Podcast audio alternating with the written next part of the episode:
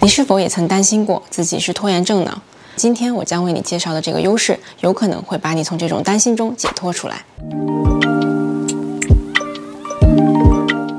嗨，我是雨娟，一位优势教练。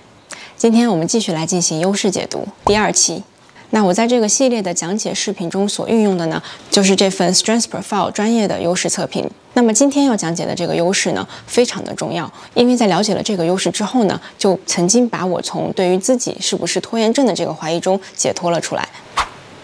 这个优势呢，就是 Incubator 孵化者。在这期内容里面呢，我依旧会以优势四象限的这个分布来依次的为大家介绍。如果你还不了解 Stress Profile 这份优势测评的话呢，可以去看我之前的介绍视频。首先，就让我们以优势的角度来理解一下 Incubator 孵化者。大家刚刚也看到了，它的这个小标志呢，就是一个思考的泡泡。所以呢，如果 incubator 是你的显著优势的话，那么最大的特点就是你非常喜欢思考，你很需要并且也非常享受思考的时间。比如说像我自己的话，我也有这个优势，那么我就很喜欢在以写日记的方式去反思，并且经常性的每一个事情来了，我都会放在脑子里面多想一想再去行动。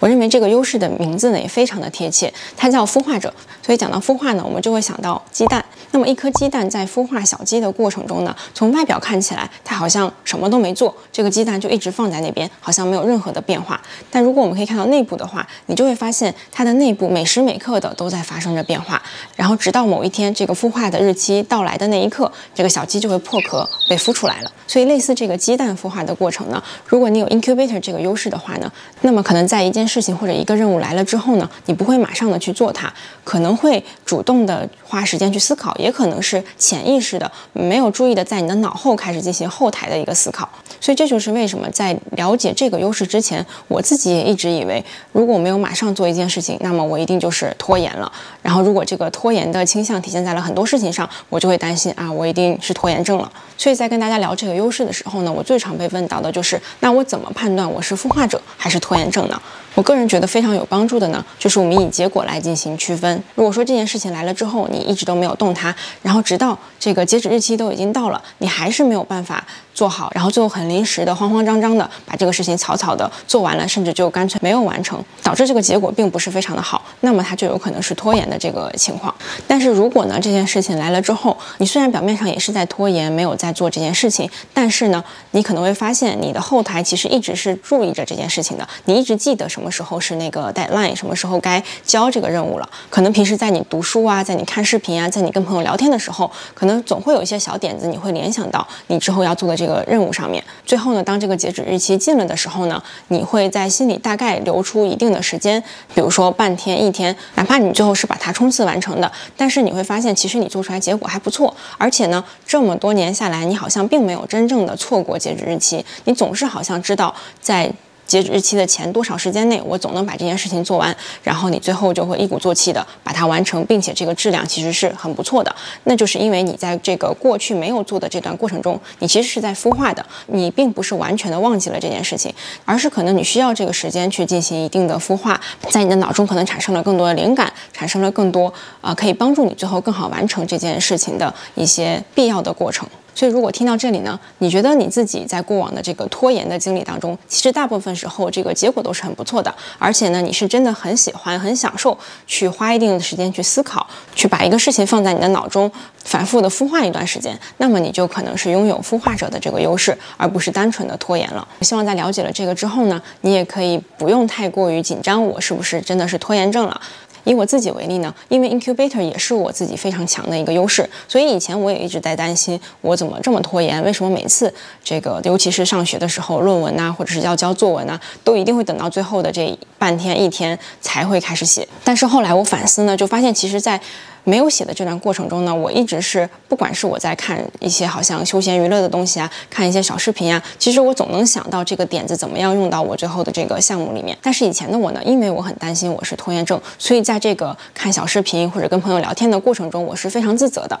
总是觉得，哎呀，我为什么要浪费时间做这个事儿？为什么不能早一点把这个这个作业这个任务完成呢？然后带着这种自责的情绪呢，我整个过程都是非常难受的，因为我没有办法好好的享受我现在想做的事情，然后到最后还要非常紧张的、非常在强压下把我最后要完成的任务完成。但是后来在我了解了我其实是因为有 incubator 这个优势之后，我忽然感受到了一种前所未有的放松感，就是我现在可以理直气壮的、光明正大的去孵化了。我知道一个任务来了之后，我总能在最后的一刻把它完成。所以在这个截止日期之前的这段时间呢，我就会非常放松的去做我自己想做的事情，比如去找朋友聊天，去咖啡馆，去看一些视频，看一些书。因为我相信，在我的脑中，这些我现在所体验的、所经历的东西，它其实都会对我最后要做出来的这个结果是有帮助的。所以现在整个过程都变成了非常愉快的过程，我也不再去纠结自责了，更多的就是去接受自己，去用好这个优势。同样的，讲到这里呢，我也要来提一下，如果 incubator 是你的显著优势，并且它在非常靠前的位置，就是前三名的话呢，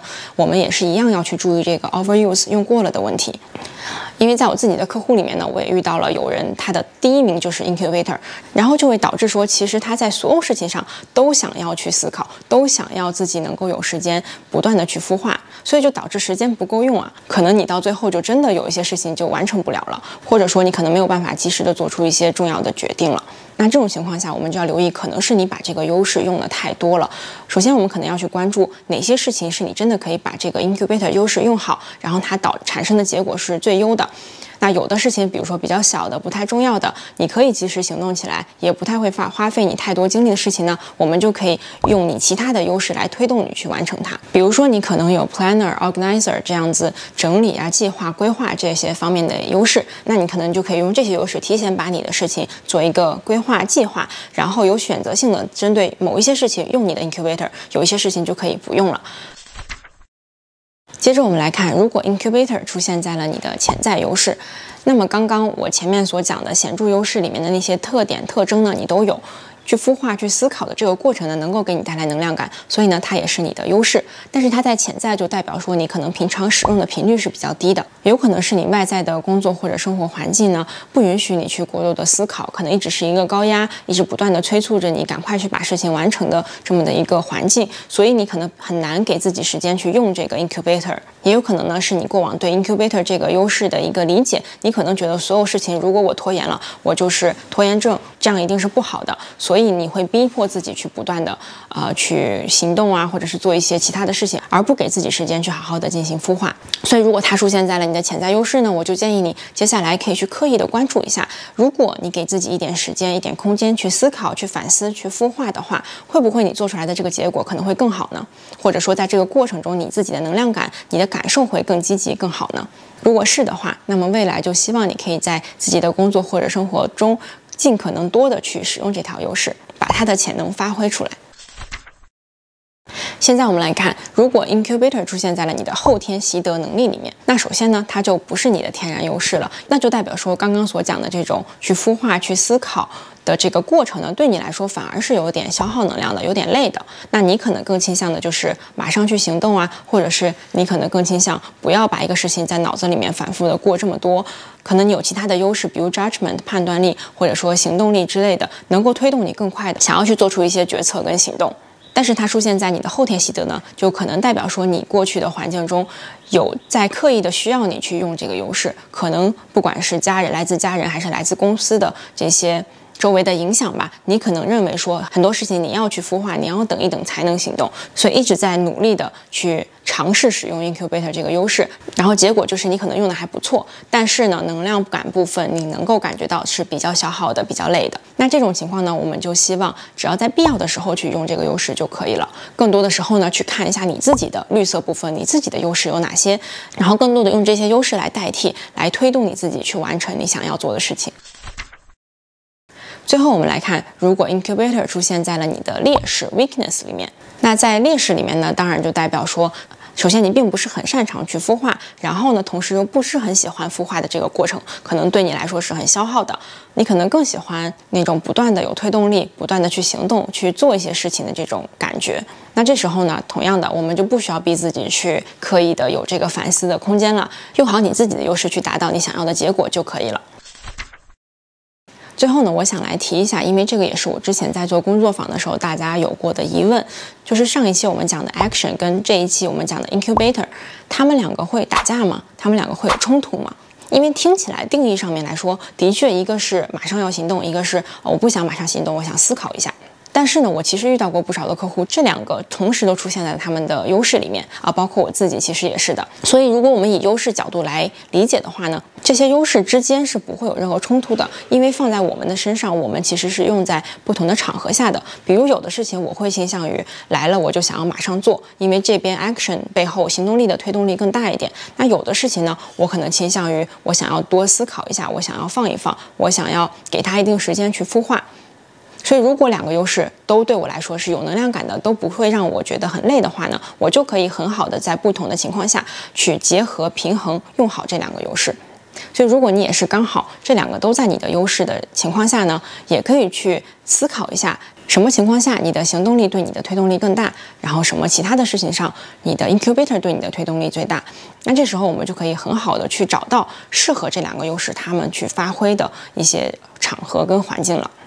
好的，那对于 incubator 这个优势的讲解呢，就到这里了。如果今天的内容对你带来了新的启发，或者说你还有其他的疑问的话呢，希望可以留言告诉我。在未来呢，我会继续为大家带来其他五十八个优势的讲解。如果你想要去尝试这个 Strength Profile 专业优势测评的话呢，可以去之前的这个视频内容里面去寻找它的官网链接。在里面呢，我也提到了，如果说你做完了这份测评，对自己的这个结果认为自己还没有办法非常准确的理解自己的优势呢，推荐你可以直接来跟我预约专业的解读。在这之前呢，我也会为每一个人提供一个免费的探索咨询。这个过程更多的是去了解一下你现在的需求，比如说你为什么会想要做这样的优势测评，你希望把优势用在你生活的哪个方面，或者是工作的哪个方面。同时，也是帮助你去判断一下是否喜欢我的教练风格，是否相信我可以去为你提供到准确的帮助，以及接下来我们可以什么样的形式合作，帮助你用好你的优势，创造出你想要的理想人生。好的，今天的内容就到这里了，我们下期见。